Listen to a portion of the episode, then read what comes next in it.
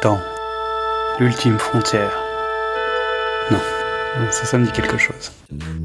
Je vous propose un voyage dans le temps via... Non, non plus. Dans ce temps que les moins de 20 ans... 20 ans. Enfin non, non, non. Non, parfois c'est beaucoup plus. Euh, allez, générique, monsieur Scott. Balzac 0 0 79 Champs-Élysées.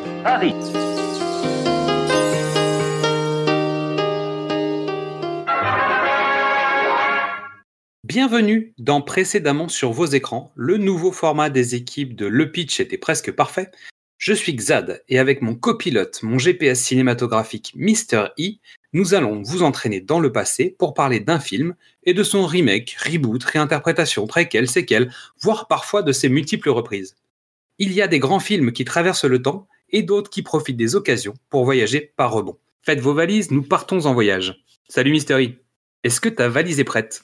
Elle est en carton, mais elle est prête. Oh, joli. Bon, l'avantage pour ce premier épisode, c'est que nos bagages ne vont pas prendre beaucoup de place. Parce que nous vous proposons un voyage un peu particulier, un voyage dans l'infiniment petit. Est-ce que tu as une idée? Euh, J'en ai deux. Les Mini Pouce et Ant-Man? Alors, si l'un est le remake de l'autre, pourquoi pas? Ah non, Je suis pas chance. certain. Autre chose, si je te dis Hmm. le voyage fantastique de Richard Fletcher en 1966, tu me réponds quoi? Euh, Chef-d'œuvre absolu. Et remake de La Terre à la Lune de Jules Verne, mais dans le corps humain. Donc moi, je m'attendais à une autre réponse de ta part. Je m'attendais à une réponse euh, 1987, Joe Dante. Et En français, L'aventure intérieure. En anglais, Inner Space. ben voilà. Nous allons démarrer par les années 60, avec un premier arrêt en 1966 pour découvrir le voyage fantastique. Mystery, a-t-on réellement besoin d'un plus petit que soi? Dans le cas du voyage fantastique, oui. Alors, le voyage fantastique. Donc, Fantastic Voyage, 1966, Richard Fletcher, 100 minutes, avec Stephen Boyd dans le rôle de Grant, Raquel Welch, Edmond O'Brien, Arthur Kennedy et Donald Pleasance. La musique est de Leonard Rosenman. Richard Fletcher, ça te, ça te dit quelque chose, j'imagine? Soleil vert. J'étais sûr. 20 milieux sous les mers, et qui explique peut-être pourquoi on l'a engagé pour le voyage fantastique. Il y a des chances. Il a été réalisateur sur l'extravagant Docteur Doolittle, sur L'étrangleur de Boston, sur Tora Tora Tora, sur Amityville 3D, Le démon. Et tu sais qui joue dans ce film? Euh, je donne ma langue au chat. dans un de ses premiers rôles, c'est une certaine Meg Ryan, mais on en reparlera peut-être tout à l'heure. Ensuite, il a fait deux autres films. On les aime, mais pas tant que ça. Il y en a un qui s'appelle Conan le Destructeur, donc qui est la suite de Conan le Barbare, et un dernier qui s'appelle Calidor, la légende du talisman. Oh mon dieu. Et oui, évidemment, je cite pas tous ces films, mais c'est quand même une sacrée carrière. C'est une extraordinaire carrière. Il y, a- il y a- C'est il y en a dans tous les styles, euh, il y a de tout. Face à nous, un très grand réalisateur qui s'attaque donc au voyage fantastique. Le voyage fantastique euh, est un film que j'ai vu quand j'avais eu 8 ans probablement et Richard Fleischer m'a marqué. Je vais faire donc le pitch officiel. Pendant la guerre froide, les États-Unis et l'Union soviétique s'affrontent sur le plan scientifique. Le chercheur, Jan Benes, découvre une méthode permettant de miniaturiser les objets pour un temps indéfini. Mais ce dernier est victime d'un attentat en voulant passer à l'ouest du rideau de fer. Afin de le sauver du coma dans lequel il est plongé, un groupe de scientifiques américains miniaturise un sous-marin et pénètre dans le corps de Benes pour le soigner de l'intérieur. Donc ce qu'il faut dire, c'est qu'en fait, ils ont une contrainte à l'époque, les Américains comme les Russes, c'est qu'ils ne sont pas capables de miniaturiser quelque chose plus d'un certain temps. Du côté américain, en tout cas, c'est une heure. Et en fait, ce scientifique apportait cette réponse. Donc il faut absolument le sauver pour récupérer cette information essentielle qui permettrait de miniaturiser dans un temps indéfini. Je trouve que le pitch est très bien. Oui, Donc il rallonge souvent après les pitchs, je pense qu'il est plutôt efficace. Pour commencer, nous allons vous diffuser un petit bout de passé. Goûtez ce moment de 1966 avec la bande-annonce du voyage fantastique. You are listening to the sound of a completely new screen experience, a startling new kind of excitement. As 20th Century Fox plunges you into the most incredible adventure that man could ever achieve.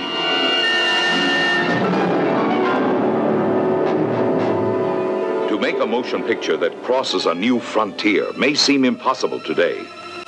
Outer space, the depths of the sea, the bowels of the earth. The past, the future, have been subjects for the camera. But now, a film called Fantastic Voyage has broken through in an unexpected direction to create an adventure of astonishing suspense and beauty. One of the miracles of the universe. Its vital news story sweeps down from the sky. Then it drops the bottom out of the world you know and understand. As a beleaguered nation desperate for survival launches a journey you can never erase from your memory. We need you for security purposes, Mr. Grant. They know they failed to kill Benish. Security thinks they'll try again, first chance they get. A woman has no place on a mission I of this insist kind. on taking my technician. You'll take along who I assign. Don't tell me who I'm going to work with. Four men and a beautiful girl, off on a fantastic voyage, actually entering inside the human body, exploring an unknown universe, unknown dangers.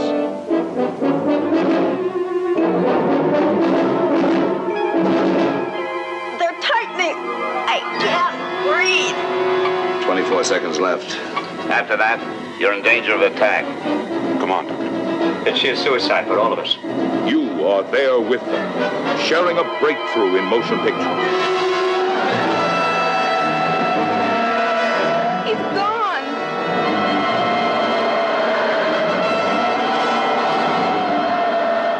If you thought it was too late to discover something entirely new on the screen, Fantastic Voyage will be a stunning experience. For you are going where no man or camera has ventured before.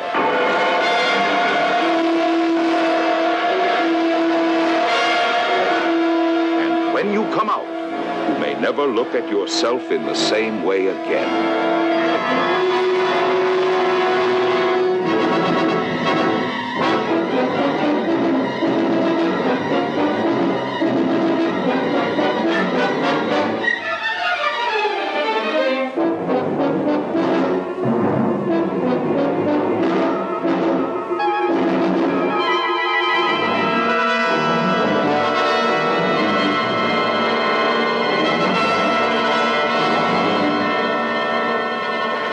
Beam. Full power.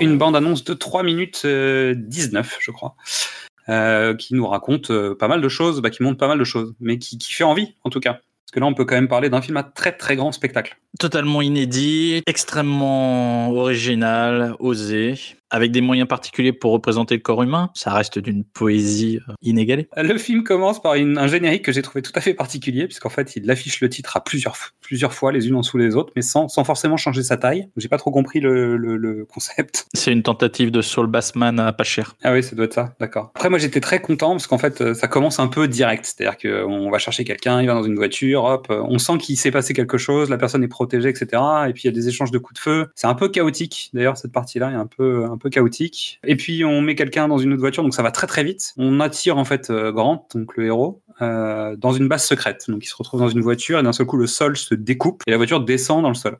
Et donc, il arrive dans une base secrète. euh, et là, il y a plein d'Austin Powers mobiles, c'est comme ça que je les appelle maintenant. des, des- des espèces de voitures de golf, là, où les gens circulent dans la base, qui doit être gigantesque, évidemment. Et il est le bienvenu au TMDF. Alors, ce que je trouve super, moi, c'est de, de- de noter le nom d'une institution secrète partout sur les murs, sur les vêtements, au sol, c'est marqué partout. C'est les années 60, c'est les Thunderbirds, euh, les Sentinelles de On l'air. est, c'est- bien, on est bien dans le jus de, de cette époque-là, c'est sûr. C'est l'armée des forces d'intervention miniature. C'est les Thunderbirds, mais en petit. Ils sont à la pointe de la technologie, c'est-à-dire ils sont déjà en mode Zoom, Teams et, euh, et Skype, avec des conférences où il n'y a ni micro ni caméra, mais ils arrivent à se parler quand même avec des télévisions. euh, C'est ce qui est plutôt assez réaliste en fait pour l'époque. Le film se découpe en deux parties. Il y a 40 minutes de ce qu'on pourrait croire être de, de, de l'exposition, mais qui n'en est pas. Et il y a, il y a 40 minutes d'intervention dans le corps humain. C'est 40, les 40 premières minutes, c'est du dialogue, c'est de l'explication. Beaucoup de préparation euh, du spectateur à ce qu'il va vivre comme expérience. Et, et je pense aussi que c'est une façon de, de éviter de mettre tout le budget sur une heure et quart. En termes de production, oui, ça permet de gagner du temps. Mais euh, je- quand je parlais euh, d'un remake de La Terre à la Lune, c'est c'est pas pour rien, c'est exactement ça. La Terre à la Lune de Jules Verne, la moitié, un, un bon tiers du livre, voire plus, c'est l'explication scientifique par Jules Verne. Alors c'est de l'anticipation, mais c'est de l'explication de comment on pourrait atteindre la Lune. Et je trouve que la première partie du voyage fantastique, c'est une explication de comment ça pourrait arriver si on y arrivait. On est au milieu des années 60, on vient tout juste d'aller sur la Lune, enfin. Quel est le domaine qui nous reste à visiter? Bah, C'est l'intérieur. Euh, c'est c'est 2001, l'Odyssée de l'espace, l'autre partie.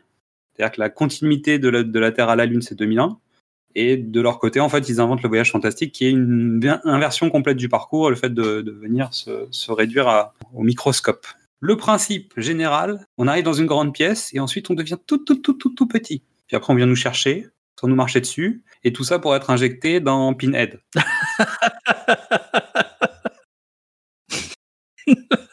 Je, je l'avais pas faite cette analogie. Ils ont ouvert la boîte. euh, ils ont ouvert la boîte. C'est obligé. Oui. Donc ils ont, ils ont un plan. Ils ont un grand plan. On se croirait dans une publicité pour euh, le, mal de ventre. Avec il a mal ici, avec une douleur qui, qui, brille. Euh, il faut aller atteindre la douleur. Ils ont un plan, mais ils ont un timing super serré. Même si ça va pas tout à fait se passer euh, comme ils avaient prévu. Le GPS fait pas son boulot et dès le premier virage, c'est boum, sortie de route. Quoi. Ils, ils sont pas du tout dans le bon parcours. On leur a bien dit de pas aller vers le cœur. Et, et première sortie, en fait, c'est direction le cœur, tout de suite. Ça arrive. hein. Et ils sont, ils sont dans la merde tout de suite. C'est-à-dire, il n'y a, pas- il y a pas le temps de t'installer en fait à l'intérieur du corps. T'as pas le temps de te mettre dans cet environnement qui sont déjà dans, dans l'embarras. T'as- plus le temps. Ça fait 40 minutes. Il te reste 40 minutes pour faire un film. T'as pas le temps. Eux, ils arrivent, ils sont tout de suite dans la situation complexe. On verra que dans l'aventure intérieure, ils utilisent un, peu, un code qui, qui ressemble à ça quand même aussi. Mais pour d'autres raisons. Les moyens de communication sont pas ceux d'aujourd'hui, donc ils s'envoient des télégrammes. Ils arrivent à se parler, mais en fait, dès qu'il y a besoin d'une pièce euh, de, rechange, en fait, on coupe la communication. C'est réglé, comme ça, on va arrêter de se casser les pieds. Je pense qu'à l'intérieur de ce véhicule, ils vont avoir tous les problèmes possibles. Le poissard. euh, C'est ça qui est intéressant, c'est que je pense que scientifiquement, il y avait un objectif à ce film, c'est d'expliquer trois fonctions majeures du corps la circulation sanguine, la respiration, et se projeter sur un espèce de semblant de compréhension du fonctionnement du cerveau. Ça te donne trois grands cadres, plus le système immunitaire. Et donc voilà, tu as quatre grands éléments que tu veux montrer et illustrer pour le grand public. Et tu as quatre péripéties. Alors, en fait, le, le problème, c'est que la série Il était une fois la vie n'était pas encore sortie. Donc, c'est une autre façon de traiter le, le truc. Rien n'était sorti. Bah, Peut-être d'ailleurs que Il était une fois la vie a pour origine euh, le voyage fantastique. Je voulais préciser quelque chose. En plus de cette situation, donc qui est une sorte de film d'espionnage avec une intervention de force d'action, on va dire euh, médicale, il y a en plus euh, du suspense dans ce film, puisqu'il y a un traître peut-être à bord de, de ce sous-marin, puisqu'on on sous-entend qu'il y a eu des choses un peu étranges qui se sont passées, et notamment il y a un scientifique et son assistante qui sont à l'intérieur de ce sous-marin, parce qu'ils ont inventé un rayon laser qui va permettre euh, de détruire la tumeur qui est dans le cerveau et qui a créé euh, l'anévrisme. Et on soupçonne plus ou moins ce scientifique de peut-être être un traître euh, à la solde de l'Est. Et donc Grant est mandaté pour le surveiller et il est accompagné dans cette mission par Donald Pleasance. Ils ont déjà des problèmes donc de parcours, ce qui veut dire que le chemin qu'ils avaient prévu en fait ne sera pas le bon. Ils vont être obligés de passer par, par ils vont ils vont finir par être obligés de passer par le cœur, alors qu'on leur a dit surtout il faut pas passer par là parce que vous allez être broyé, etc., etc. Et donc pour une fois, la solution ne vient pas d'eux, mais la solution va venir de l'extérieur, ce qui, est, qui est quand même assez rare dans l'ensemble. C'est une vraie solution construite à plusieurs, c'est pas un Deus ex machina euh, tant que ça. C'est-à-dire que les scientifiques et les médecins qui s'occupent de Bénès à l'extérieur du corps vont arrêter son cœur de manière à ce que eux puissent passer sans être broyés par le cœur. Et ensuite redémarrer le cœur de Bénès, et notamment en utilisant de l'électricité, ce qui va forcément provoquer une problématique sur le véhicule dans lequel il se trouve. Ce que je trouve être plutôt une bonne façon de, bah, de rebondir. Ah, mais moi je trouve toutes les péripéties de ce film sont cohérentes, euh, bien pensées, euh, font partie de cet univers biologique et médical. C'est vraiment les scénaristes et les auteurs ont vraiment cherché à avoir quelque chose euh, qui reste contenu dans le corps et pas avoir des péripéties qui viennent d'ailleurs. Tout est contenu, c'est l'histoire est bien cadrée et les problèmes autres, euh, celui du traître et slash du traître saboteur, sont des problèmes biologiques. Ensuite, il y, a- une problématique, c'est qu'ils ont eu un- une perte d'oxygène et ils n'auront pas assez d'oxygène pour tenir jusqu'au bout. Donc là, on explique plutôt rapidement qu'il est possible d'aller dans les poumons pour récupérer de l'oxygène, mais que c'est une opération tout, tout à fait dangereuse, voire extrêmement dangereuse, qui risque la vie de tout le monde à l'intérieur de, de ce sous-marin. Et la négociation prend à peu près 40 secondes. Vraiment. C'est-à-dire que là, en toute transparence, c'est le truc où j'ai été assez surpris. C'est-à-dire que justement, on sort d'une scène qui est plutôt bien construite et bien écrite. Là, on explique que potentiellement, euh, si on met trop d'oxygène à l'intérieur du, du sous-marin, il peut exploser, tout le monde va mourir, etc. Il y en a un qui dit Ok, c'est bon, mais on va quand même le faire. Et les autres font Ok. Mais c'est parce qu'il y a un chef. C'est Grant, c'est le patron. Voilà. Là, Il prend les décisions, il prend les risques euh, pour lui et pour les autres. Mais c'est comme ça, c'est lui qui gère. Donc il dit c'est bon, on va le faire. De toute façon, on n'a pas le choix, sinon on va mourir. Bon. Très bien.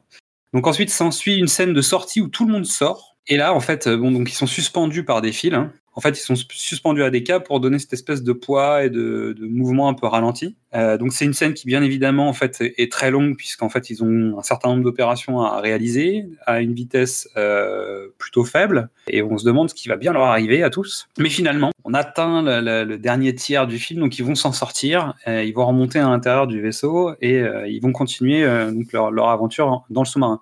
C'est une scène qui est tout à fait spatiale. Ah, Mais c'est un space opéra à taille réduite, effectivement. Donc ils, ils reviennent dans le, dans le, dans le, le sous-marin. Et euh, il me semble que c'est là qu'ils se rendent compte que le laser a été euh, endommagé. Il y a, oui, le, le laser est tombé. Il est plus sur son, che- le- sur son chevalet. Il est tombé, il a été endommagé. Sabotage ou pas, le doute est possible. En tout cas, Raquel Welch, qui s'était occupée de préparer l'outil, a dit je, suis, dit je suis persuadé de l'avoir attaché. Et Grant, qui était venu la voir pour la voir, parce que bien évidemment, lui, c'est le, le héros et elle, c'est la femme. Donc évidemment, bon, bah, il, est venu pour euh, discuter avec elle. Lui dit bah, j'étais sûr que vous l'aviez accroché aussi. Malheureusement, le laser ne fonctionne plus et il y a une pièce qui est défaillante. Pour pouvoir, en tout cas, avoir une chance que ça fonctionne et que leur mission soit une, réussite, parce que Donald Pleasance a l'air de dire qu'il faut pas forcément euh, essayer de forcer, peut-être que euh, le laser ne marchera pas, il faut peut-être pas l'utiliser, etc. Ils utilisent une des pièces qui leur permet de communiquer avec l'extérieur pour pouvoir réparer le laser. Donc, à partir de maintenant, ils sont coupés complètement de l'extérieur. La seule chose que l'extérieur reçoit, c'est une information sur où est-ce qu'ils se trouvent à l'intérieur du corps. Et ils doivent essayer d'imaginer là où ils sont et pourquoi ils sont là. Mais petit à petit, ils vont avoir un problème puisque le vaisseau va ralentir, surchauffer, puisque le vaisseau est sale et qu'il n'y a pas de carglass à l'intérieur de Ménès. Et donc pour ce faire, tout le monde sort pour essayer d'enlever les morceaux d'algues qui traînent euh, sur le, sur le vaisseau. Et c'est là qu'ils se font attaquer par les anticorps. Petite particule très collante. C'est des espèces de d'algues qui viennent s'accrocher à toi, mais qui s'accrochent durement, c'est-à-dire qu'ils attaquent Raquel Welch. Ils sont obligés de la faire re-rentrer à toute vitesse à l'intérieur du sous-marin et euh, elle est tellement compressée qu'elle est en train d'étouffer. C'est ça. Et, et bien évidemment, ces, ces, ces anticorps se sont attaqués surtout à sa zone euh, poitrinale. Non, c'est partout. C'est partout, mais bon, en tout cas, les, les trois hommes autour d'elle sont surtout en train d'essayer de la détacher pour qu'elle puisse respirer, évidemment, hein, donc la gorge euh, et, et la poitrine. Après, c'est le problème de Raquel Welch, qui est pas glamour du tout dans le film, qui est sa présence est justifiée, mais elle a un physique tellement. Je dire que bon, elle a, elle a un uniforme comme les garçons en fait. Elle a une coupe euh, courte, euh, un peu pourrie. euh, elle est, elle est pas glamour. Elle est là pour le nom à l'affiche, je pense. C'est-à-dire, ça reste le nom glamour à l'affiche. En revanche, elle n'est pas là pour sa plastique. Non. Je pense que les gens ont été voir le film quand même parce qu'elle était dedans aussi. Je pense que c'est un argument commercial. En revanche, euh, c'est pas c'est pas un objet de séduction euh, assumé et affirmé à l'intérieur du film. Il y a quasiment pas de, de, de tentative de rapprochement ou de choses comme ça. Donc c'est vraiment pas euh, c'est pas un levier de narration en tout cas. On est d'accord que sur les différents éléments de promotion qu'on voit, en fait, Raquel Welch n'est pas vraiment mise en avant d'une manière comme d'une autre. Non, il faut savoir que le, le comédien principal qui joue Grant, c'est Stephen Boyd, qui bénéficie euh, d'une très bonne renommée, puisqu'il sort de Ben Hur, où il joue l'ami euh, très très très très très très euh, content de revoir Ben Hur. Et donc, ils sauvent Raquel Welch. Ils finissent par découvrir que le méchant n'est autre que Donald Pleasance. Finalement, euh, voit l'heure arriver, euh, dit il faut absolument partir, etc. Et il veut surtout pas sauver Beness. Il veut sauver sa peau d'abord. Donc finalement, en fait, les autres décident que comme ils vont pas avoir le temps, ils quittent le sous-marin parce que le sous-marin est, un peu endommagé. Ils laissent Donald Pleasance qui les plante en fait sur place. Lui a un accident, il sort de route, il a un accident. Euh, et pendant ce temps-là, eux, avec le laser, vont essayer de, de, bah, de, tuer la tumeur le plus vite possible, mais ils arrivent au bout du temps. C'est-à-dire que là, on commence à vraiment accélérer, ça commence à devenir un peu la pression. Et à peine ont-ils terminé leur mission euh, qui s'enfuit pour essayer de sortir de ce corps en passant par une de ces larmes? Pendant ce temps-là, Donald Pleasance commence à regrandir à l'intérieur du sous-marin, et le sous-marin est attaqué par les globules blancs, et il est, il est tué. Il, périt euh, sous le poids d'un leucocyte. Et pendant ce temps-là, les autres sont récupérés sur une lamelle et on les emmène. Euh, parce qu'en fait, ce qui est rigolo dans cette scène, c'est que personne ne sait où ils sont. Hein. Ils savent que le vaisseau est coincé et il y a quelqu'un, donc un militaire scientifique, qui dit Oh, bah moi je pense qu'ils se sont rendus compte qu'ils n'auraient pas assez le temps, ils sont sans doute sortis du sous-marin et ils sont très certainement en train de passer par le canal lacrymal. Et là tu te dis ah ouais, ouais, bah ouais, c'est vrai que j'aurais fait ça, ouais, par défaut. Évidemment, c'était évident que ce, soit, c'était la seule solution. En même temps, quand on regarde le corps là où ils étaient, bon, a priori, c'est pas trop, c'est pas trop idiot, mais euh, bref, c'est un coup de bol euh, monumental. En tout cas, ça, cette sortie, euh, c'est le seul truc qui est un peu, c'est vraiment un des faits qui est un petit peu limite au niveau crédibilité du scénario, mais c'est pas grave, ça fonctionne. Ils sont récupérés, ils sont réagrandis, Benès est sauvé. Fin du film. Et fin du film immédiate. À fin du film, euh, fin du film. Il n'y a pas de discussion, on se retrouve pas, on se prend pas dans les bras. Bah, c'est, c'est très brutal comme fin de film, hein, vraiment. Donc, euh, bah, moi j'ai noté que c'était quand même un film tout à fait spectaculaire, euh, plutôt anticlimatique quand même dans l'ensemble, j'ai trouvé. j'ai trouvé surtout qu'il y avait aucune émotion ou très peu d'émotion en fait à l'intérieur de ce film, et aucune surprise, mais bon, aucune surprise pour nous aujourd'hui. Bah après c'est quasiment un film en temps réel, donc c'est c'est l'inconvénient du du temps réel, c'est que tu peux pas avoir de développement de personnage, tu peux pas avoir euh, de grands twists, euh, tu es dans l'action. Donc il faut savoir que ce film a inspiré Asimov, Isaac Asimov, qui a, écrit deux euh, romans à partir de, ce film, donc Le Voyage Fantastique et un autre qui s'appelle Destination Cerveau. Et dans l'inspiration artistique de Haut Vol, en fait, Salvador Dali a fait, a fait l'œuvre Le Voyage Fantastique, sur laquelle il représente Raquel Welch nue. Donc comme ça, en fait, Raquel Welch n'était pas sexualisée tant que ça à l'intérieur du film, mais finalement, bon, bah, Salvador Dali a arrangé la chose. Quoi. Il faut savoir qu'Asimov euh, a demandé à pouvoir réécrire le, livre tiré du film comme il voulait, et, il a pris tout son temps. Finalement, le livre est sorti avant le film.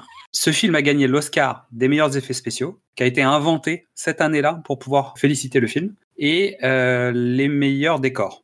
Qui est largement mérité on est quand même d'accord que euh, c'est plutôt les points forts du film, vraiment. Qui est donc un film, un vrai film d'aventure. C'est un film d'aventure, c'est un film fantastique, de science-fiction, qui est un film très grand public. Qui a marqué sa génération, qui a inspiré beaucoup de gens et qui a une particularité euh, très intéressante pour un film des années 60. Il n'y a pas de musique. Bah, je ne me rappelle pas en tout cas, mais pourtant il y a un compositeur. Non, non, il y a des bruits électroniques, il y a des sons d'effets, il y a un générique, mais durant tout le film, il n'y a pas de, a pas de musique qui, qui accompagne, qui, qui soutient euh, la tension dramatique. Eh ben, tu sais quoi, c'est sans doute ça mon problème quand, quand je disais que le film est anticlimatique et qu'il n'y a pas d'émotion. Il est possible que ça soit, sans, sans m'en apercevoir, parce que finalement je ne m'étais pas rendu compte qu'il n'y avait pas de musique, il est, il est possible que ce soit lié à ça. Que en fait les scènes d'action ne sont pas, les scènes de suspense, euh, les scènes d'intrigue ne sont pas appuyées par de la musique, ce qui est quand même un classique, surtout à cette époque-là. Et finalement, en fait, euh, moi, ça m'a laissé en retrait du film parce que j'ai pas été impliqué musicalement. Ah, je vois ce que tu veux dire. Il y a toujours des moments où en fait la musique est quand même là pour accompagner souvent et ça permet de, rentrer un peu dans les émotions, en tout cas de les amplifier. Ok, bah, très bien. Donc est-ce que c'est un bon film? Est-ce qu'on le conseille? Mais oui, c'est un film qu'il faut absolument avoir vu. C'est une pierre angulaire de la science-fiction américaine la, troupe de réalisateurs dont on va parler, qu'on va évoquer autour de Joe Dante, euh, qui sont le nouvel Hollywood, c'est des, réalisateurs qui ont vu ce film. On, peut dire qu'un Steven Spielberg, il a vu ce film, c'est sûr. C'est une évidence. C'est, euh, ça fait partie de ses films de, chevet. Alors c'est pas le, c'est pas son principal film de chevet parce qu'il en parle suffisamment souvent pour dire que King Kong a sans doute été son film de chevet euh, principal. Mais il a vu le Voyage fantastique, c'est une certitude et les autres aussi. C'est-à-dire tous ceux qui font partie de cette vague et qui avaient euh, cette culture du, cinéma fantastique euh, et du cinéma donc euh, de, de, grand spectacle. et Joe Dante en tête a vu le voyage fantastique, c'est sûr. Mais on va en parler justement puisque on va ressauter à l'intérieur de la machine à voyager dans le temps et on va aller directement en 1987 pour parler du d'une réinterprétation parce que c'est pas du tout un remake euh, du voyage fantastique. Le film s'appelle L'aventure intérieure. Donc, comme tu le disais tout à l'heure, En introduction, euh, le titre original c'est Inner Space. Il est sorti en 1987 par le réalisateur Joe Dante. Il fait 120 minutes et les acteurs principaux sont Dennis Quaid, Martin Short, Meg Ryan dont on a parlé, Kevin McCarthy, Fiona Lewis, Vernon Wells, Robert Picardo et Wendy Schall. Et la musique est de Jerry Goldsmith. Jerry Goldsmith qui a bien arrosé les années 80 et 90. Et pour le coup, Jerry Goldsmith, il fait la musique du film. Et il s'entraîne même pour d'autres musiques de films. pour ceux qui ont l'habitude d'écouter Jerry Goldsmith, il s'est bien fait plaisir sur l'aventure intérieure et il a bien, bien, bien préparé Total Recall. On est d'accord qu'il y a des motifs Hein qui sont revenus plus tard. Ouais, il y a quand même pas mal de choses qui reviennent. Euh, donc, on va parler un petit peu de Joe Dante euh, ou Joe Dante, parce que ça dépend, des, euh, ça dépend des podcasts, ça dépend des émissions, ça dépend de qui en parle. Donc, moi, j'ai envie de dire Joe Dante. On le connaît surtout parce qu'en fait, il a travaillé avec Roger Corman. Et son premier long métrage, c'est Piranha. Pas celui d'Alexandre Aja, hein, parce que celui d'Alexandre Aja est une réinterprétation. Pas Piranha 2, qui est peut-être fait par James Cameron. Il est fait par James Cameron. Pas une- tout, tout se discute. Il y a des sujets de production, c'est pas sûr. Il a peut-être pas eu le director's cut. Donc peut-être qu'il l'a eu, mais c'est pas sûr. Voilà, tout est un peu compliqué sur Piranha 2. Ensuite, je vais corriger quelque chose qu'on a dit dans un autre podcast, donc celui qui parlait des Blues Brothers, où je disais qu'en fait les années 82-83 avaient été une année très poilue. En fait, c'est pas cette année-là, c'est 1981 l'année très poilue, puisque Joe Dante, pendant que son comparse John Landis réalisait Le Loup-garou de Londres, lui en 1981, il sort Hurlement. Et donc, donc l'autre grand monument des années 80 autour des, des loups-garous. Ensuite, euh, bah, on le connaît surtout pour Gremlins, quand même. Il a fait aussi Explorers, Les banlieusards, qui n'est pas forcément le meilleur des films, mais moi que j'aime bien. Euh, il a fait Gremlins 2, donc la suite des Gremlins, qui est donc, on peut dire, l'ultime suite. La suite ultime, oui. Ouais, la, la suite finale. C'est peut-être ça d'ailleurs. Le vrai terme des Gremlins 2, je pense que c'est la suite finale. C'est la suite où il y aura plus de jamais de suite. Et s'il avait pu tuer toutes les suites de tout le cinéma, il l'aurait fait. Un film que j'aime beaucoup, même s'il n'a pas trouvé son public à l'époque, il s'appelle Small Soldiers, qui est une sorte de Gremlins avec des jouets. Et il a fait un segment d'un film qui s'appelle Cheeseburger Film Sandwich, donc c'est un film à sketch, dont on avait déjà parlé aussi dans du cinéma au top sur les Blues Brothers, puisque c'est un des films qui est, euh, qui réalisé au départ par euh, John Landis. Est-ce que tu tentes le pitch? Parce que là, sur ce pitch, j'en ai deux, parce que j'étais pas très content du premier. Est-ce que tu veux le tenter? Allez, on va tenter. Je dirais Tuck Pendleton, pilote de l'air tête brûlée, qui vient d'être plaqué par sa copine sémillante journaliste interprétée par Meg Ryan, participe à une expérience de miniaturisation et doit être injecté dans le corps d'un lapin. Le laboratoire est attaqué. Pendleton se retrouve injecté dans le corps de Jack Putter, petit caissier d'une supérette qui est pas du tout prêt à l'aventure qu'il va devoir vivre pour aider Tuck. Eh ben, c'est pas mal, bravo. Jack Potter n'est pas prêt pour l'aventure qu'il va vivre à l'extérieur. Donc le pitch, donc la version hallucinée. Forte tête de la marine américaine, le lieutenant Tuck Pendleton se porte volontaire pour une expérience très risquée. Miniaturisé aux commandes d'un submersible de poche, il va être injecté dans l'organisme d'un lapin. Mais de méchants espions industriels s'emparent de la puce qui peut inverser le processus.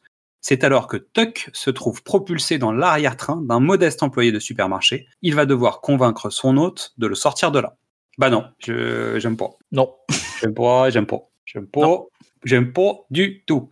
Alors, j'en ai un deuxième d'un site qui s'appelle Film de culte. Le lieutenant Tuck Pendleton, aviateur indiscipliné et tête brûlée, est le cobaye volontaire d'une expérience de miniaturisation classée top secret. Enfermé dans une capsule et réduit à la taille d'une particule, il a pour mission d'explorer le système vital d'un lapin. Mais contre toute attente, il est injecté dans la fesse d'un caissier trentenaire hypochondriaque et dépressif. Comme ses réserves d'oxygène s'amenuisent d'heure en heure, la course contre la montre s'engage. Bah, je trouve ça, c'est mieux, Beaucoup mieux. plus efficace, quoi. Mais plus juste. Bah, c'est un peu plus juste, il y a un peu plus d'enjeux. euh, voilà. Donc, film de culte, bravo pour ce résumé. Allez, on va se faire une petite piqûre de rappel pour être sûr que vous pouvez voyager jusqu'en 1987 avec la bande-annonce de l'aventure intérieure.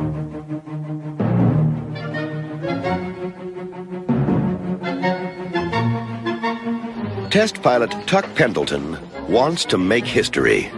Supermarket clerk Jack Putter needs a vacation. Sir. Jack, you're late. That's not good. You know it's coupon day. Lieutenant Pendleton is about to be miniaturized, placed into this needle, and then injected into this rabbit. Rock and roll. But something went wrong. And Tuck's about to get a new destination. inside Jack Putter. I'm in a man. Hello, can you hear me? I'm possessed! Now, Jack's got twice the problems, How you doing, Jack? but he's double the man. With Tuck on his side, Kicking more accounts! in his gut, and on his case. You're not gonna back groceries all your life, are you, Jack? And only 24 hours left for Jack to get out of danger.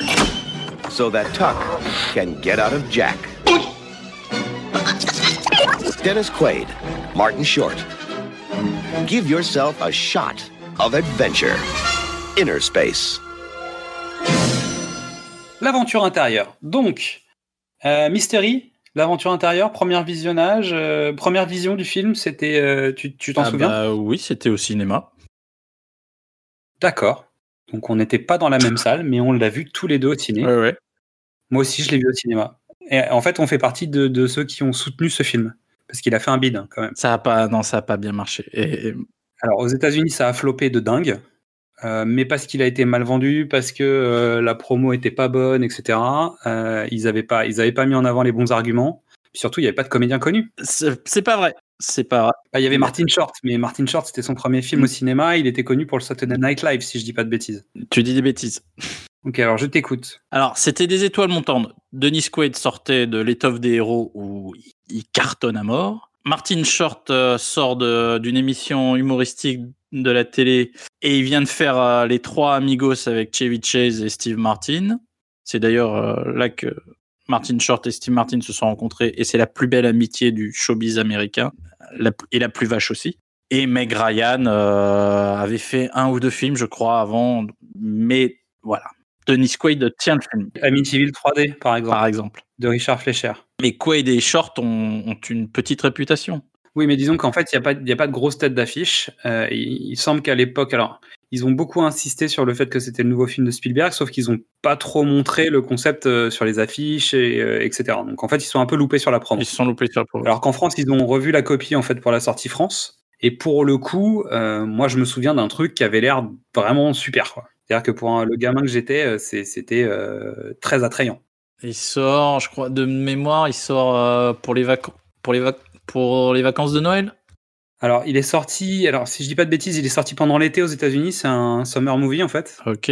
Donc, il est possible, vu qu'à l'époque, on était sur, on va dire, six mois de décalage à peu près. Il est possible qu'il soit sorti pour De, Noël. mé- de mé- de mémoire, euh, je crois, oui, c'est ça. Et donc, ça fait un bon film de Noël pour le coup. Bah, un- Mais quand tu es, euh, quand petit, euh, quand t'es un jeune, euh, quand t'es, quand tu vas, quand t'es enfant, euh, l'aventure intérieure, c'est un film extraordinaire. Donc, ton impression, ton souvenir de gamin de ce film? Mon impression à l'époque, c'était une comédie d'aventure hyper drôle, hyper enlevée, euh, avec un côté science-fiction possible. On est dans une production Spielberg, donc on a un design qui ressemble un peu euh, à à ce que faisait Spielberg. On- y a du- le submersible de Dennis Quaid, euh, on sent qu'il y a la DeLorean de Retour vers le futur, c'est un peu dans le même genre. euh, les Proton Pack des Ghostbusters, c'est un peu dans le même genre. On est, on est dans le bricolage un peu euh, industriel. Le voyage fantastique, le submersible, il est impeccable, il a des lignes magnifiques, il a un, il a un CX de zéro, il est parfait. Là, on est dans le, on est dans le, dans la Grèce, on est, on est encore dans, le côté science-fiction alien finalement, où euh, c'est, ré- c'est, ré- c'est réaliste. du réducteur de Chéri, j'ai rétréci les gosses, euh, de, l'époque potentiellement de certains trucs qu'on va trouver dans Tron, euh, pas tout à fait dans le même design, mais on est dans de la science-fiction qui utilise du bric-à-brac qu'on a assemblé pour donner quelque chose. Le, casque du Dr Brown dans, dans Retour vers le futur. Ouais. Quand il est dans les années 50, euh, le casque qu'il a sur la tête, etc. C'est c'est des objets où en fait on a pris un objet, on va dire quotidien, qu'on a boosté, sur lequel on a rajouté plein de choses pour transformer ce truc en, en objet de, de science-fiction. C'est ça. C'est un prototype. C'est un prototype. C'est c'est des prototypes, ouais, exactement. C'est c'est le principe du prototype qu'on utilise pour euh, essayer de voir si ça vaut le coup de, de, de poursuivre. Et donc c'est vrai que les années 80 ont beaucoup de films comme ça. Et euh, je me rappelle de euh, Johnny 5 aussi. Euh, me donne un peu Je cette ne sais pas de quoi tu parles. Je ne- ce film n'existe pas. Comment s'appelle ce film en, en anglais déjà? Short Circuit. Short Circuit, c'est ça. On, est, on est dans ces principes-là, quoi. Donc j'ai vu ce film quand il est sorti, et euh, je suis sorti enchanté, euh, des étoiles plein les yeux, après avoir vu une comédie d'aventure, plutôt sympa, rondement menée, plutôt efficace, très cartoon. Qu'on- On, a parlé de ça déjà? Ouais. On a déjà parlé de ça. Eh bien, je pense qu'on n'est pas loin de l'as- de l'aspect cartoon dans ce film. Moins la partie moins violente sans doute. En revanche, il y a quand même des indices et ça commence assez vite puisque Meg Ryan joue avec un Bugs Bunny très très tôt. Il y a même Chuck Jones qui apparaît euh, dans le film en mangeant une carotte. Tiens tiens.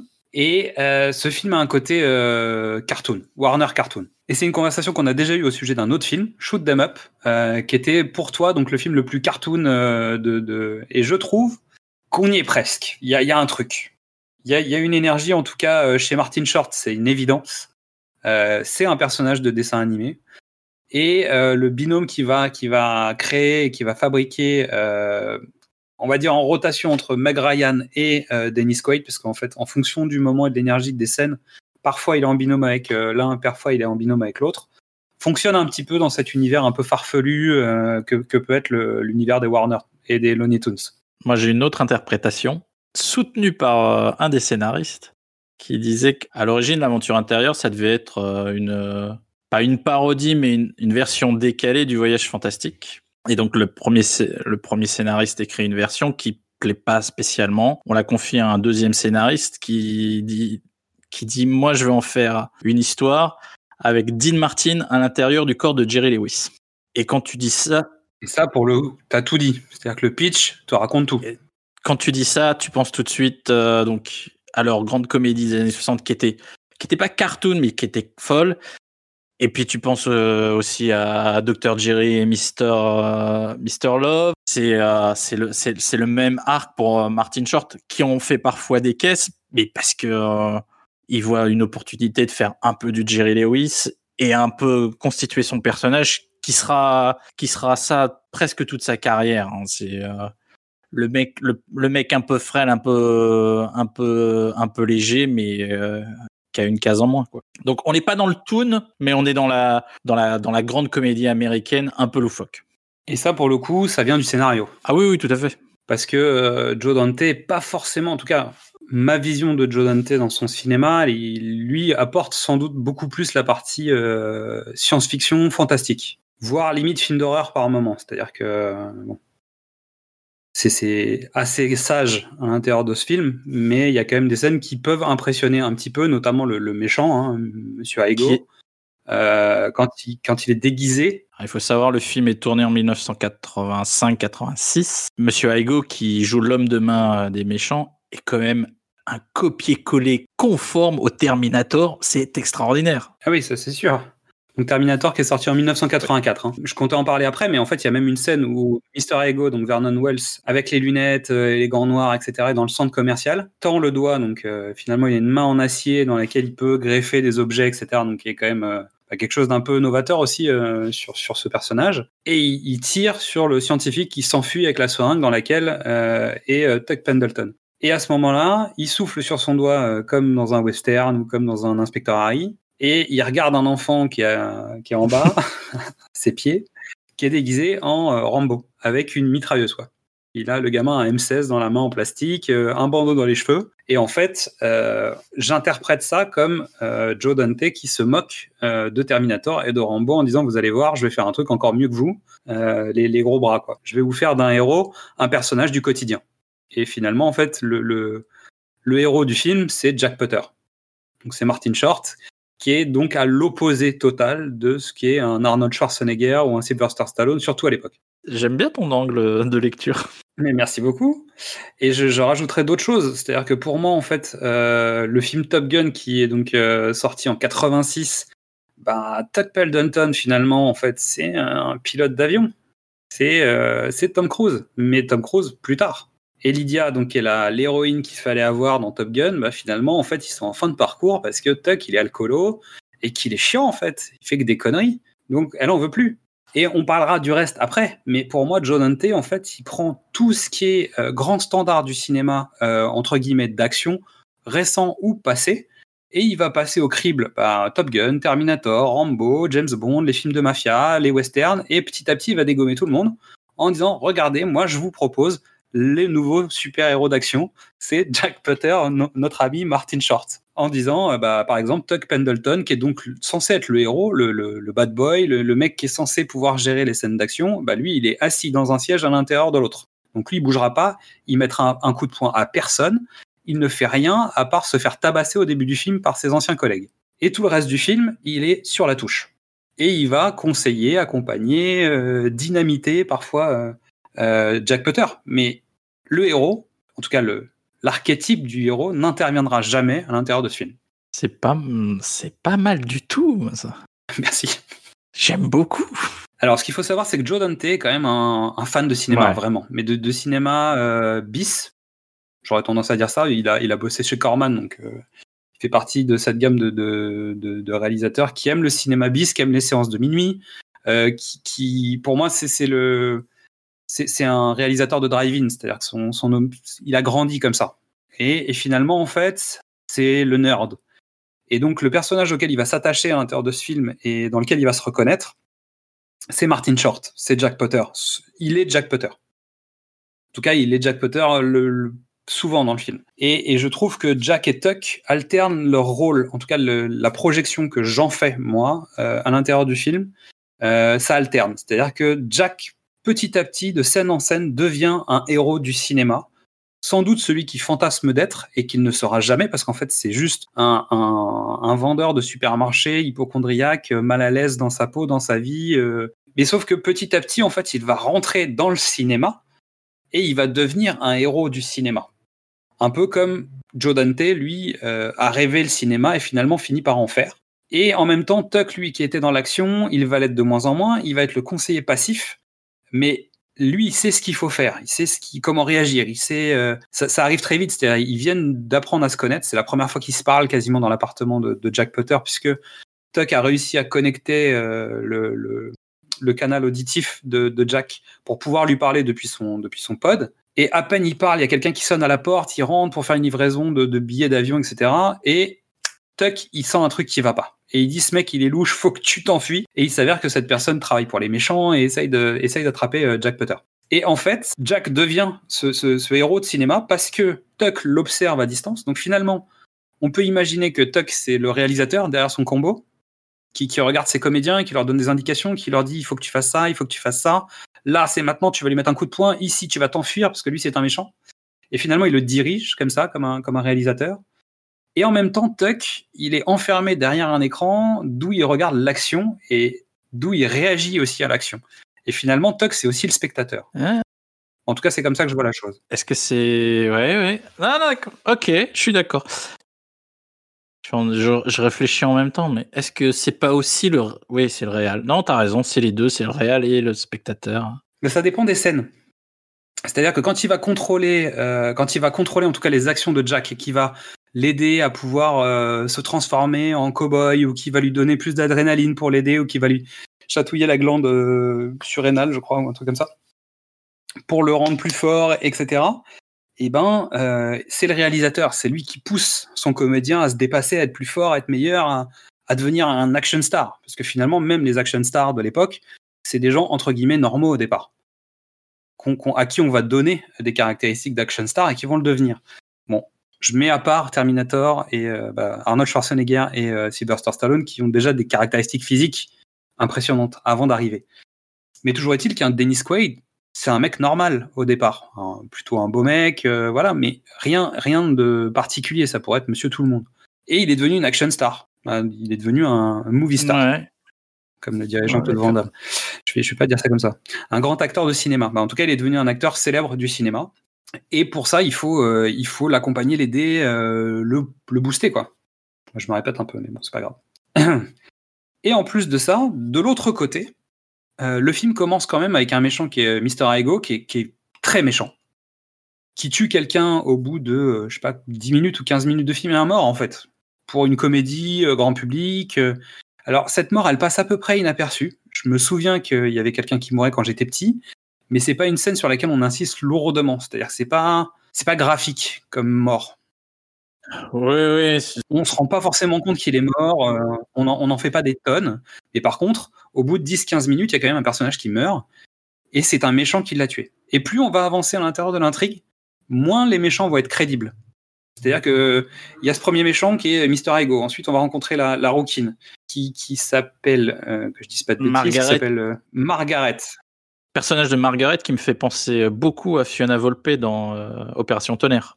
La même rousseur, la, Ah tiens, la, la même volonté, la même. euh, Et t'es- calé en Je James commence Bond. Je commence marrant, un peu ça. là. C'est comme si on avait un podcast sur. James Bond. C'est rigolo.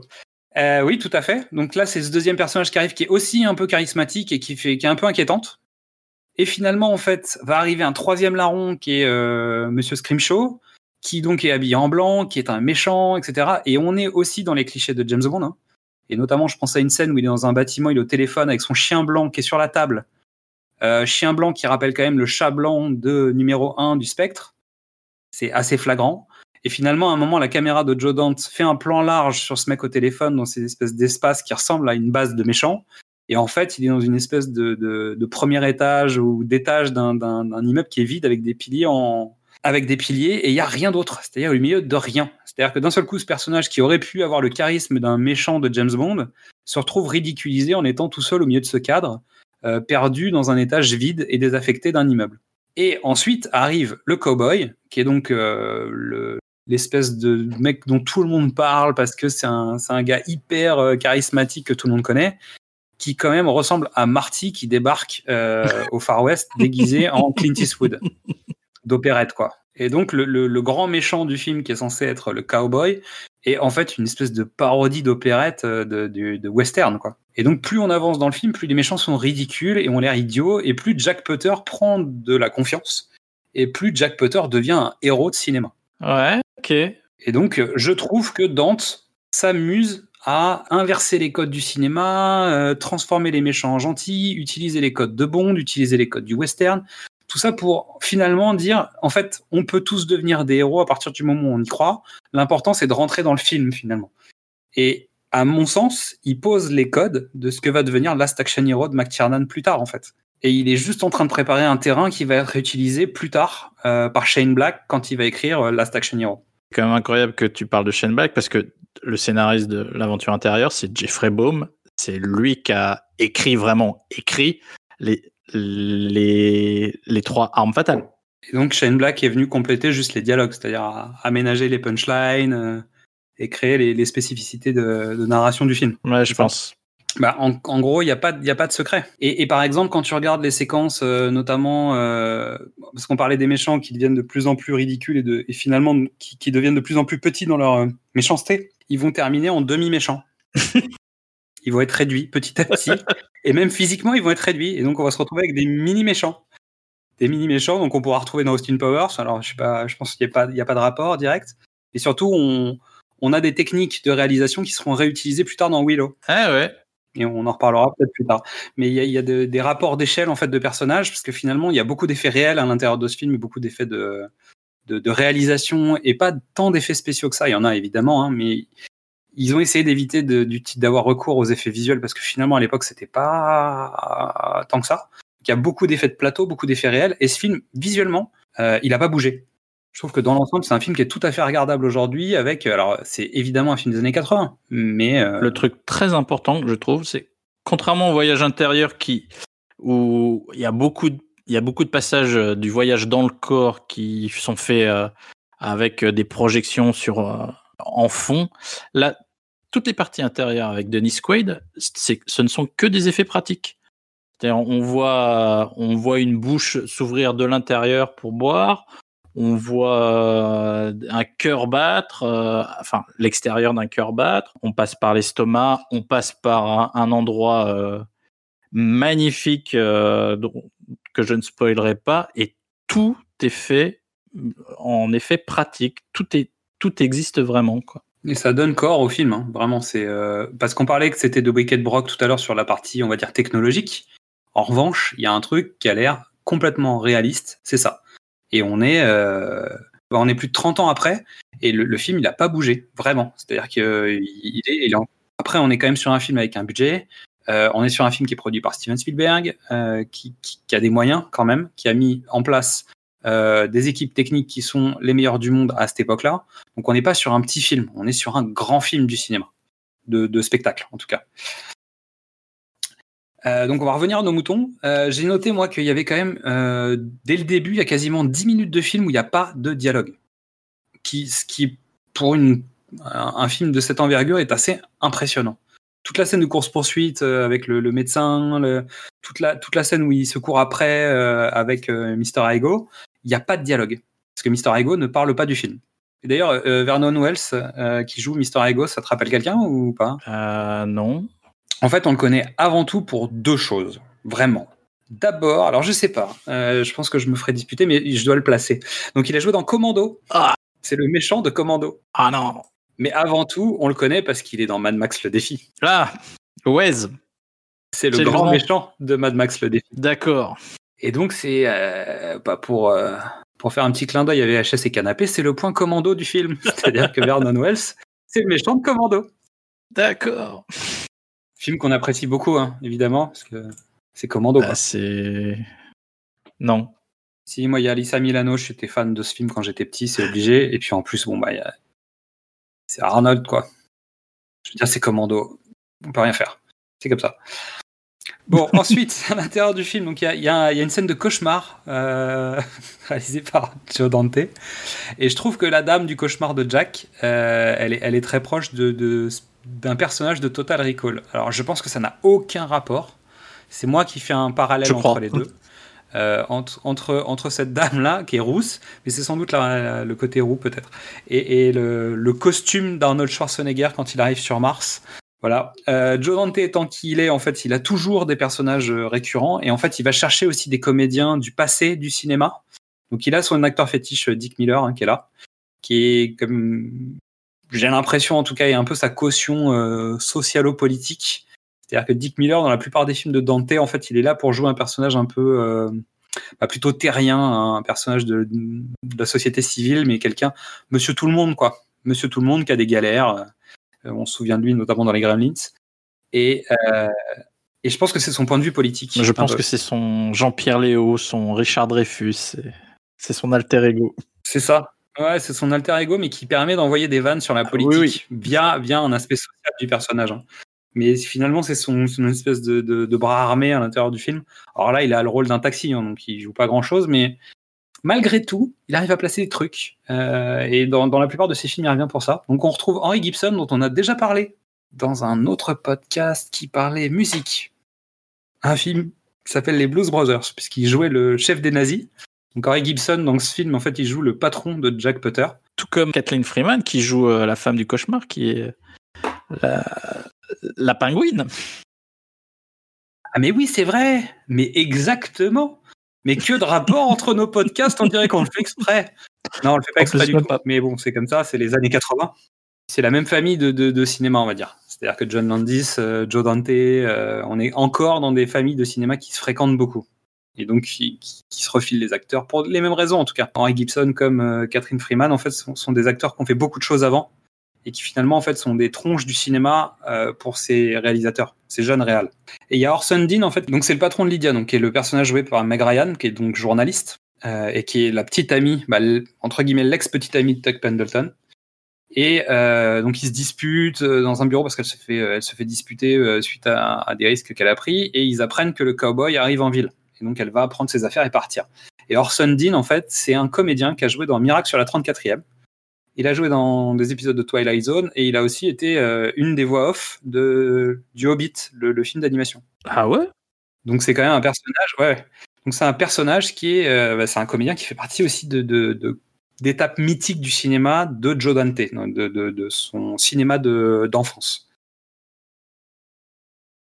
Comme on disait tout à l'heure, on est quand même à l'intérieur d'un film qui commence à déraper petit à petit, qui commence à aller vers des gags un peu plus lourds et un peu plus slapstick avec le temps. Monsieur Hugo.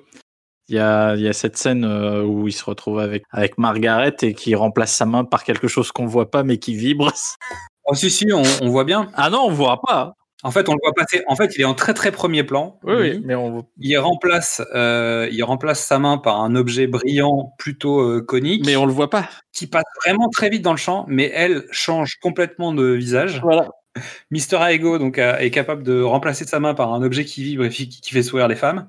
C'est un homme plein de ressources. Exactement. Est-ce qu'on peut conclure comme ça sur ce personnage-là?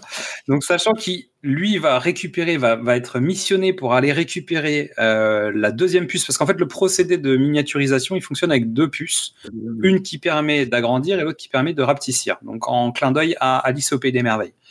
Qui- Ils y font référence à l'intérieur du film avec euh, notamment le comment on utilise le procédé euh, informatique, c'est bois-moi ou mange-moi. Et donc, il est missionné pour aller à l'intérieur du corps de Jack Potter, récupérer la deuxième puce qui se trouve dans le pod dans lequel se trouve euh, Tuck Pendleton. Et pour ce faire, en fait, il est dans un costume et il va à l'intérieur d'une espèce de pod euh, avec des bras mécaniques articulés. Ça- cette scène passe à un moment par une scène d'estomac avec euh, la montée des sucs gastriques, etc. Et en regardant cette scène, moi j'ai pensé à la trempette dans Roger Rabbit, Oh donc qui sort en 88. Et j'ai pensé surtout à la scène euh, de métro souterrain dans SOS Fantôme 2, où en fait il y a le slime qui grimpe, c'est-à-dire que c'est quasiment la même scène. Et, et tu sais qui est le, le responsable des effets spéciaux de SOS Fantôme 2 Euh, le responsable des effets spéciaux de l'aventure intérieure? Exactement, c'est Denis Muren, mais on en reparlera tout à l'heure. Et, euh, et après, bon, alors il y a toute la suite, donc l'intrigue, euh, on, va, on va essayer d'accélérer un tout petit peu.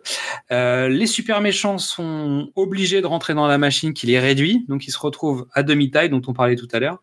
Il y a une scène où ils s'attaquent à, euh, à Jack Potter et Lydia dans une voiture en tirant sur les, euh, sur les, sur les ceintures de sécurité depuis l'arrière de la voiture. Et là, pour moi, c'est euh, c'est Chucky. C'est le jeu d'enfant, quoi. Ça n'a rien à voir, mais ça m'a fait penser à ça. On est d'accord que non là on là autant on a au début on est euh, dans du Jerry Lewis que là on est dans du grand n'importe quoi. Le, le, le dernier quart d'heure euh, bah, les années 80 sont les années de la cocaïne hein, à Hollywood, il faut être honnête. Oui, il y, a- il y a sans doute quelque chose qui s'est passé, quoi. Il y a une scène de résolution, en fait, pour évacuer euh, le pod et euh, Tuck Pendleton, en fait, euh, il va falloir le faire parce que le, le temps, le temps est compté, il a plus d'oxygène. Donc il faut absolument l'expulser. La seule façon de faire, c'est d'éternuer. Et Jack Potter va éternuer sur les lunettes d'un des laborantins. En 2020, cette année, hein, euh, période de Covid, euh, a, a une signification un peu particulière. C'est-à-dire que déjà cette scène, elle est euh, horrible à regarder aujourd'hui. C'est-à-dire que nous, on est choqués en fait de voir quelqu'un éternuer sans, sans mettre son, son coude devant la bouche. Et s'il avait fait ça, ou s'il avait eu son masque, eh ben, il y aurait plus de Dennis Quaid, quoi. Pour moi, le plan du film, le deuxième plan du film, c'est un plan séquence où euh, Martin Short prend l'identité du cowboy et Meg Ryan découvre qu'il a la possibilité de prendre l'apparence du cowboy dans un seul plan et c'est très très très très très joliment fait. Oui, c'est un plan où en fait Robert Picardo, donc qui joue le cowboy, est dans la tenue vestimentaire de, Martin Short, puisque Martin Short est censé avoir pris le visage du cowboy grâce à Dennis Quaid qui a utilisé la machine pour transformer sa tête. Donc il vient de sortir de la salle de bain. Meg Ryan pense que, le cowboy a abattu euh, Jack, et donc elle le croit pas. Donc il y a un plan où ils discutent, elle a peur de lui, donc elle le contourne, lui sort du champ, et en fait elle rentre dans la salle de bain, où elle trouve le cowboy qui est allongé, ligoté avec un baillon autour de la bouche, tout nu, dans la baignoire, bah, il est en caleçon. Ce plan est donc, comme tu dis, un, un plan séquence, c'est-à-dire que Robert Picardo est parti, donc habillé en cowboy, euh, jusqu'à la salle de bain pour se foutre dans la baignoire à- avec les mains attachées dans le dos. Une simplicité euh, qui, à mon avis, a dû inspirer Gondry et plein d'autres personnes. C'est clair. Euh, D'ailleurs, on pense à quelqu'un. hein. Bisous. Un petit clin d'œil à Jay, qui nous en a fait une comme ça à l'époque. Un petit coucou à toi.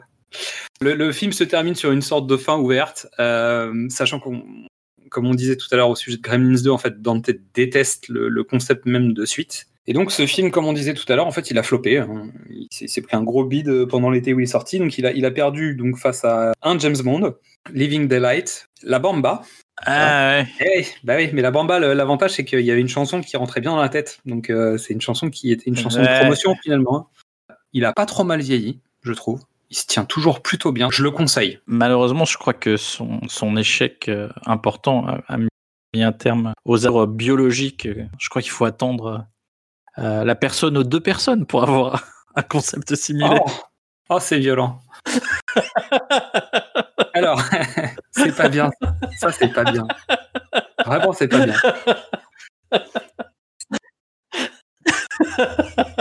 Alors, La personne aux deux personnes de Nicolas et Bruno, c'est un film de 2008 euh, avec Daniel Auteuil qui se retrouve euh, avec Alain Chabat à l'intérieur de lui.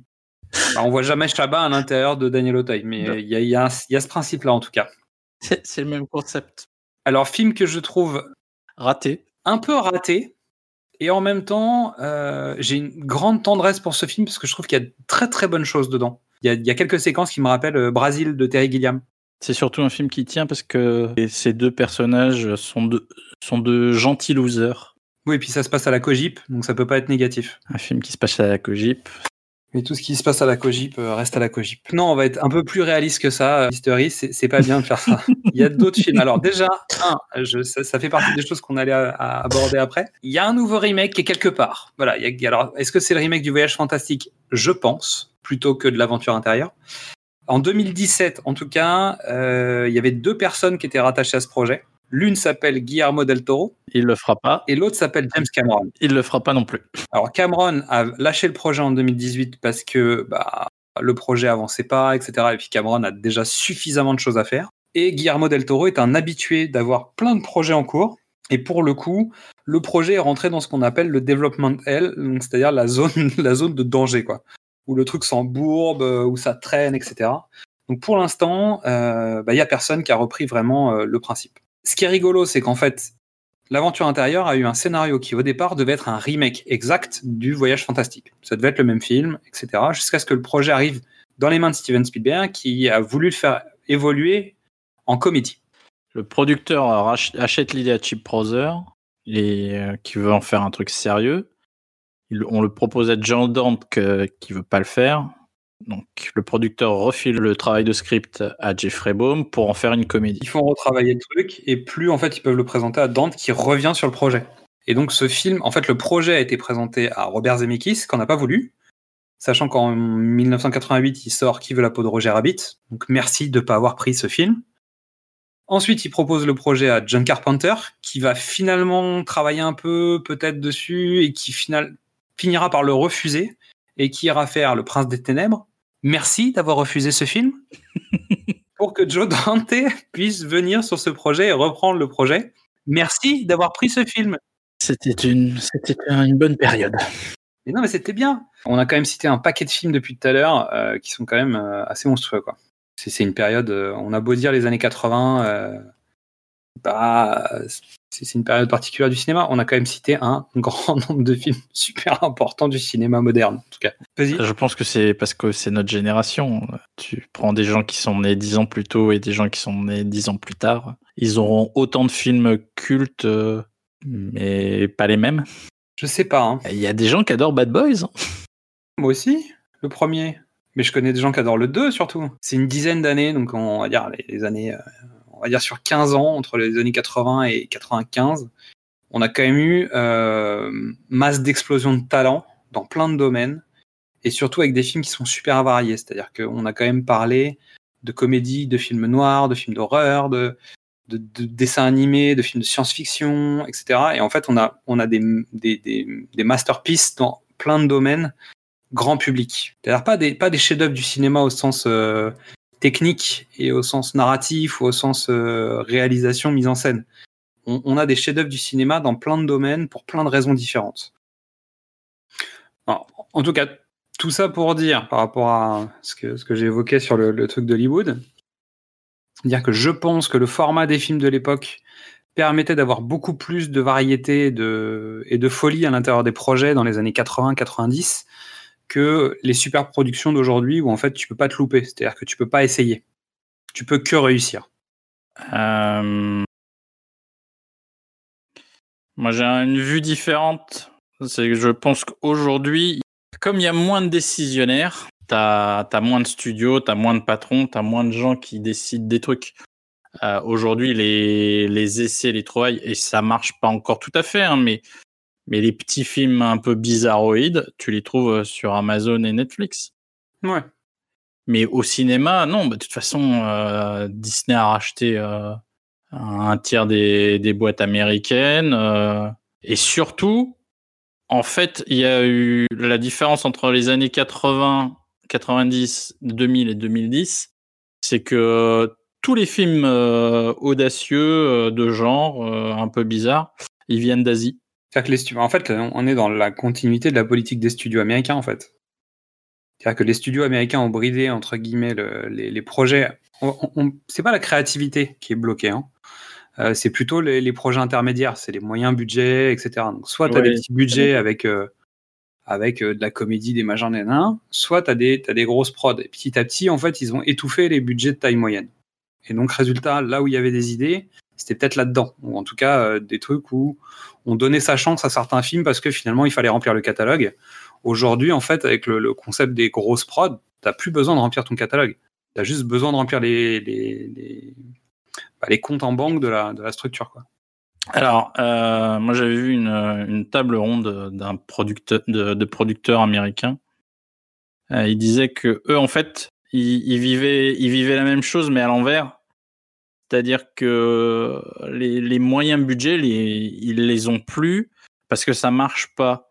Aujourd'hui, euh, le public, bah, essentiellement américain, mais, le public, il veut pas un, bon film. Il veut un grand film, un super film, un film qui l'éclate, mais un, bon film, un petit film, ça intéresse plus personne. Bah après, ça va servir à d'autres. hein. C'est-à-dire que je pense à des films au TV, je pense à des Shadows euh, qui sont là aussi pour, euh, bah, pour créer des offres parallèles sur des niches et maintenir peut-être un certain type de cinéma que euh, les Amazon, que les Netflix, que les Disney Plus vont pas défendre. Euh, bon, alors, on va reprendre le fil de l'émission.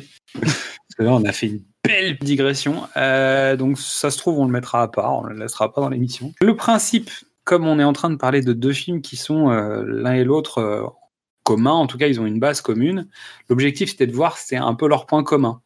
Euh, alors, malheureusement, on n'a pas pris le meilleur exemple. Ils n'ont pas un lien direct. L'un n'est pas le remake de l'autre. Euh, c'est juste une inspiration. Le procédé de miniaturisation est, euh, est identique dans les deux projets. Dans les deux projets, on a une force extérieure qui tient à avoir la même technologie. Dans les deux projets, il y a un rapport avec le timing pour extraire le module du corps de l'hôte. Et dans les deux projets, le cœur est une zone à haut risque. Est-ce que tu vois quelque chose à ajouter à cela? Hmm, écoute, non. Le fait que l'aventure intérieure ne soit pas un remake, mais juste se soit inspiré et soit parti dans une, dans un- une autre direction, fait qu'aujourd'hui, on appellerait ça un reboot. Oui. Voilà. De tous les projets qui sont un peu similaires de reboot, de remake, de réadaptation, je pense que le, le duo, le, le voyage fantastique, l'aventure intérieure, c'est le plus intéressant parce que vraiment, l'aventure intérieure a, a eu l'intelligence de beaucoup s'éloigner de son modèle pour justement euh, offrir totalement autre chose. C'est sûr qu'on peut regarder les deux films coup sur coup et regarder deux films euh, complètement différents. C'est-à-dire que le voyage fantastique, c'est plutôt un film d'aventure spectaculaire avec une petite touche d'espionnage euh, sympathique. Et l'aventure intérieure, on est sur une comédie d'aventure euh, spectaculaire. Donc, en gros, ils partagent tous les deux le spectaculaire. Puis d'ailleurs, c'est pour ça qu'ils ont eu tous les deux les, les Oscars des effets spéciaux. hein. On, est sur deux projets qui sont complètement complémentaires, qui feraient d'ailleurs même une, une très belle sélection pour, un, pour une soirée spéciale. Et c'est sûr qu'il y a peu de projets, euh, et de moins en moins, j'ai envie de dire, euh, qui, sont, euh, qui sont dans cet esprit-là. Je voulais faire un petit focus sur Denis Muren, on en a parlé tout à l'heure. Si le nom vous parle, c'est possible. Il a travaillé sur quelques projets. Donc, il a travaillé sur Willy Wonka à la chocolaterie. Il a travaillé sur Flash Gordon, celui de Queen et de Ted. Il a travaillé sur Star Wars 4, 5, 6. Euh, Rencontre du troisième type, P.T., Indiana Jones 2, si je dis pas de bêtises. Willow, SOS Phantom 2, Abyss, Terminator 2, Jurassic Park. Bref, bah, voilà. En, en gros, il a un peu travaillé. 8 Oscars. hein. Ouais, ça va. Il a bossé, comme on, disait, il a bossé avec les autres. il a aussi bossé avec Phil Tippett. et Ils, se croisaient tous, ils ont tous travaillé ensemble. Je pense qu'on arrive à, la, fin de cette émission. On va juste parler un tout petit peu de quelques films qui ont des thématiques qui s'en rapprochent. Parce qu'en fait, avec Mystery, on se disait que, bah, en dehors du concept de remake du film, euh, il n'y avait pas eu de, bah, de nombreux films qui parlaient de ça, de la miniaturisation et surtout du fait de rentrer à l'intérieur du corps de quelqu'un. Euh, Il y a un film euh, qui se passe dans le corps humain bien plus tard. C'est un film des frères Farelli qui s'appelle Osmosis Jones, mais qui est un film d'animation, euh, qui est une comédie hein, en prise de vue réelle. Bill Murray mange un œuf pourri et on rentre dans son corps pour voir ce qui se passe quand, quand le corps essaye de se défendre. Et puis ensuite, ben non, plus rien. Plein de films sur le changement de taille, le dernier étant Downsizing d'Alexander Payne. Ant-Man 2. Ant-Man, oui. non mais downsizing, je voulais faire un petit focus dessus parce que je trouve que euh, ce qui est rigolo, c'est qu'à un moment, en fait, euh, le, le méchant donc, hein, explique à, à Jack Potter que en fait l'avenir c'est la miniaturisation.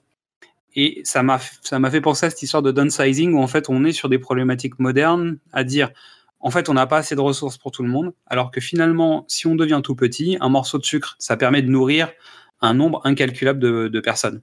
Et c'est un peu, en tout cas, c'était la belle idée de downsizing. Donc, j'ai pas vu le film, et j'avoue que j'ai cru comprendre que c'était, ça s'arrêtait assez vite, les bonnes idées. Ouais. Euh, dans les dans les choses que j'ai notées, donc il y avait les poupées du diable, plutôt un film un peu euh, fantastique. Euh, L'homme qui rétrécit, la saga des Chéri j'ai rétréci ou Chéri j'ai agrandi. Il y a Ouais, les Arthur et les Minimoys c'est vrai. qui parlent de ça. Il y a les adaptations d'Alice au Pays des Merveilles, donc dessins animés et les films. Euh, on a parlé de downsizing, il y a Ant-Man, et un peu à part, il y a la saga Tron, quand même. J'ai envie de mettre ça dans la miniaturisation, même si on est plutôt dans la euh, numérisation, digitalisation. Mais ça se tient. Voilà. J'ai envie de dire que ça, ça peut fonctionner du, du- dans le même genre. Ouais, alors, enfin, Tron est quand même plus proche de Matrix que de- du voyage fantastique. C'est ça. Non, non, mais c'est ça. On est, on est bien d'accord. Mais toujours est-il que c'est miniaturisé, rentrer à l'intérieur d'un système, évoluer à l'intérieur d'un écosystème. Euh, et finalement, alors avec chacun ses codes, hein, il y en a un c'est le corps humain, l'autre c'est de l'informatique. Mais le premier trône a un- bah, des parallèles. Après, euh, on est d'accord que comme c'est pas le même support dans lequel on est intégré, ça marche pas du tout de la même façon. Et c'est pas la même mission, c'est pas les mêmes enjeux, etc. Mais il y, a- il y a quand même des, des parallèles philosophiques. Ok. Eh bien, euh, on a beaucoup, beaucoup, beaucoup, beaucoup Parlé. J'ai beaucoup parlé. Euh, Mystérieux aussi, mais euh, bon, je me suis un peu. euh, je sais pas ce qui s'est passé. Bah, t'étais inspiré, voilà. Sans doute, sans doute. J'aime j'aime parler du passé, j'aime parler au passé. J'aime que le passé me parle aussi, peut-être. Euh, on va, on fera sans doute moins souvent des précédemment sur vos écrans que le reste de nos podcasts. Euh, toujours est-il que, bah, merci en tout cas de nous avoir écoutés. On, vous proposera très bientôt euh, une nouvelle association de deux, voire trois, peut-être que deux, parce qu'en fait, vu le temps qu'on passe à en parler de deux, euh, t'imagines si on fait un, truc où il y a eu quatre, cinq versions du même film, on risque d'être un peu embarrassé. Un bah, Ben Whitley vient de sortir cette semaine Rebecca pour la, pour la troisième fois. Mais j'avais pensé à ça dans la liste. Il y a, ouais, bien évidemment, il y a ça. Il y a aussi des, morts sur le Nil ou euh, tu vois, des, trucs où tu sais qu'il y a eu 3, 4, 5 adaptations en fait, déjà. Donc ça, c'est pas mal. Euh, et puis, on va essayer de quitter les années 80 parce que moi, c'est la facilité de rester dans les années 80 sur les, euh, sur, films. On est quand même parti dans les années 60. Donc, je pense qu'on est plutôt bien. Donc, l'idée, c'est soit d'aller. Idéalement, il faudrait qu'on aille chercher des vieux films, histoire de, mettre aussi en lumière certains films qui, bah, qui datent un peu avec des versions que nous, on connaît dans, leur version plus récente, mais qu'on ait euh, au moins cet avantage de présenter, même par le prisme des années 80 ou 90, parce que c'est potentiellement des époques qu'on connaît mieux, euh, parce que c'est l'époque où on a, nous, euh, mangé du cinéma sans doute plus qu'aujourd'hui. Euh, mais essayer de mettre en lumière en fait des films qui euh, bah, qu'on est en train d'oublier peut-être un peu. Donc c'est l'objectif de cette émission, de cette petite pierre à l'édifice, essayer de se souvenir du passé. Bon, Mystery, merci beaucoup de, bah, de m'avoir accompagné Merci à toi. dans ce voyage. Et puis, bah, on, on se dit à la prochaine. Ok. Et retrouvez-nous sur les réseaux sociaux. Et en plus de ça, on vous attend sur nos autres podcasts, parce qu'on a plein d'autres choses à vous raconter sous plein de façons différentes. Donc on vous fait un grand bye-bye, un tout petit au revoir, parce qu'on on va, on va disparaître. Et on se dit à bientôt.